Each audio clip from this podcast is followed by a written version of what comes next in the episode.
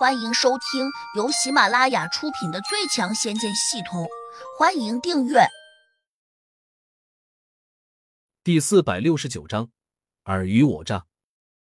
眼前这个小桃，他终究只是个四级的地灵，也许自己只要想办法控制住他，再慢慢和南岭兽翁周旋，说不定也能坚持到天灵土地和他夫人回来。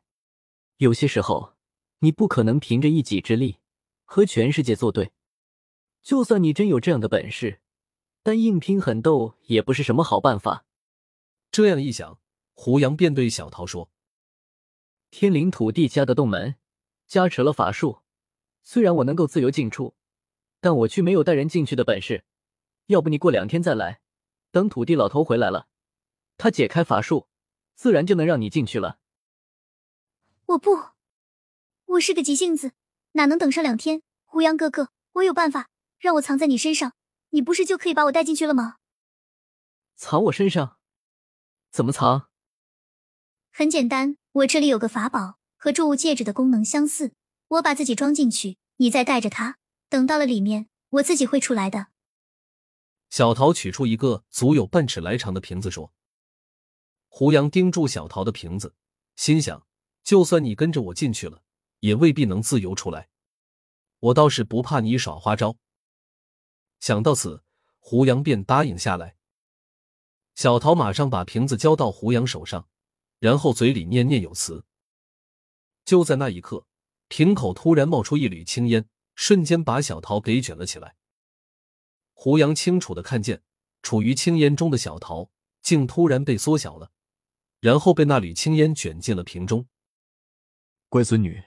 你进去后，不要给胡真人添乱，也不要逗留太久。南岭兽翁大声说。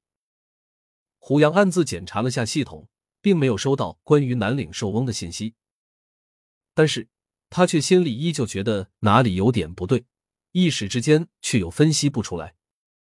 在这之前，他脑中那个系统就已经收到了小桃和南岭兽翁不怀好意的轻视，说明他们多半会耍什么阴谋诡计。不过，不管他们怎么耍花招，胡杨也不怕。相反，他还想把小桃暂时扣做人质，那样才可以让这洞子清静几天。他当即带着瓶子，快步走回到洞中。谁知他刚刚穿过洞门，小桃便从洞中冒了出来。他就像个幽灵一般，出现的十分突然。而且，他一步落到胡杨身边后，马上就伸手把瓶子给夺了过去。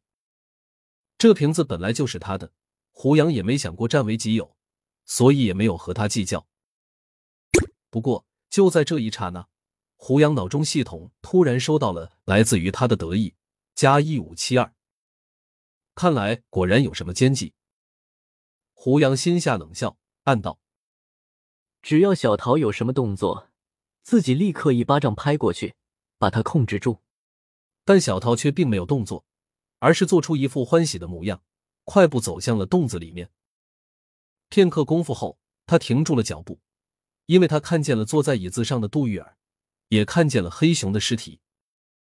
假如他真是迫不及待想见杜玉儿的，那他自然会很高兴的迎上去。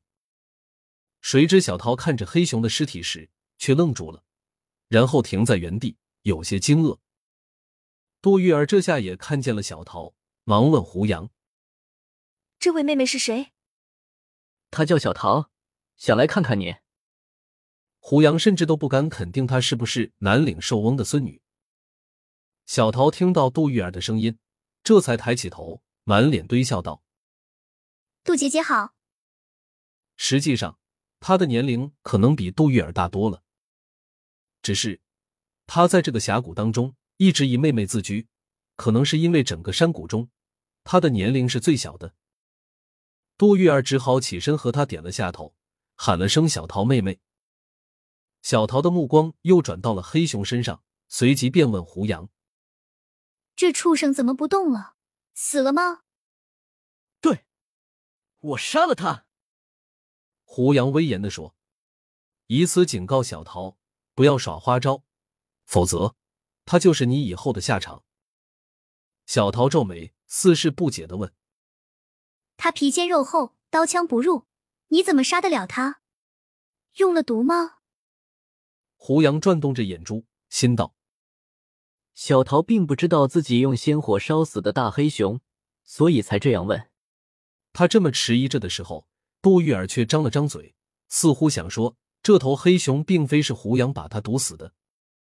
不过，胡杨突然看了他一眼，似乎眨了下眼睛。杜玉儿很聪明，马上闭上了嘴，可能猜到了胡杨这是不想告诉小桃真相。果然，胡杨说：“对。”小桃松了口气，笑道：“胡杨哥哥用了什么毒？真是太厉害了，竟然在这么短时间内轻易就把这不可一世的畜生给毒死了。”胡杨面不改色的胡诌道：“丹顶红加眼镜王蛇的毒液配制成的剧毒，别说他这种畜生，哪怕厉害的修炼众人也无法抵挡。”小桃吐了下舌头。这种毒有解药吗？胡杨摇头说：“没有。”果然很可怕。小桃的眼珠子一阵乱转，却好像没有刚才那样害怕了。胡杨心想：难道他不怕毒？到了这个时候，他的狐狸尾巴似乎都还不肯露出来。胡杨警惕的闪身来到了杜玉儿的身边，伸手把她的手给牵了起来。胡杨本来想防备，哪知杜玉儿的粉脸却一下就红透了。可能他还没有准备好，当着外人的面被胡杨这么亲昵的拉起手，还有点不习惯。小桃嘻嘻一笑：“胡杨哥哥和杜姐姐看起来不像是兄妹，更像是情侣，而且你们郎才女貌，十分般配。”他这样一说，杜玉儿更加羞涩，已经忘了掩饰了。胡杨没有解释。小桃自顾自的念道：“如此看来，莫非你们真是情侣？是又如何？不是又怎样？”胡杨冷冷的反问。小桃哼了一声，眼神变得略有一点凶。他拿着瓶子，突然摇晃了下，就在那刹那，青烟瞬间冒了出来。本集已播讲完毕。请订阅专辑，下集精彩继续。